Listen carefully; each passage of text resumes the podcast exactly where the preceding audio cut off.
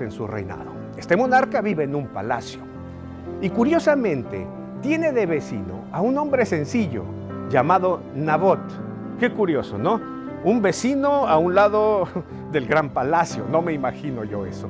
Eh, yo de vecino de, eh, no sé, de la casa de gobierno de mi país, se me hace raro. ¿Cuánto, ¿A cuánto estaba cotizado el terreno de Nabot como vecino? ¿Qué plusvalía tenía? No me imagino yo de vecino de la Casa Blanca en la calle Pensilvania en los Estados Unidos, en Washington, imagínense. Bueno, Nabot era el vecino del palacio del rey, de este monarca.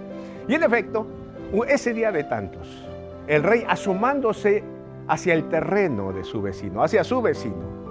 Ve ahí en su propiedad una viña preciosa, frondosa, fructífera. ¿Y qué creen? Se le antoja la viña. Él dice, me gusta y la quiero, dice el rey acá. Él podía tener cualquier viña que quisiera, el terreno que él quisiera, era el monarca y era autoritario. Junto con su esposa, la princesa fenicia, no judía, no israelita, llamada Jezabel. Y en efecto a él se le pone que quiere esa viña. Sin duda también esa viña reflejaba la condición en la que estaba Israel en ese entonces. Había una gran escasez por la sequía, una sequía bárbara.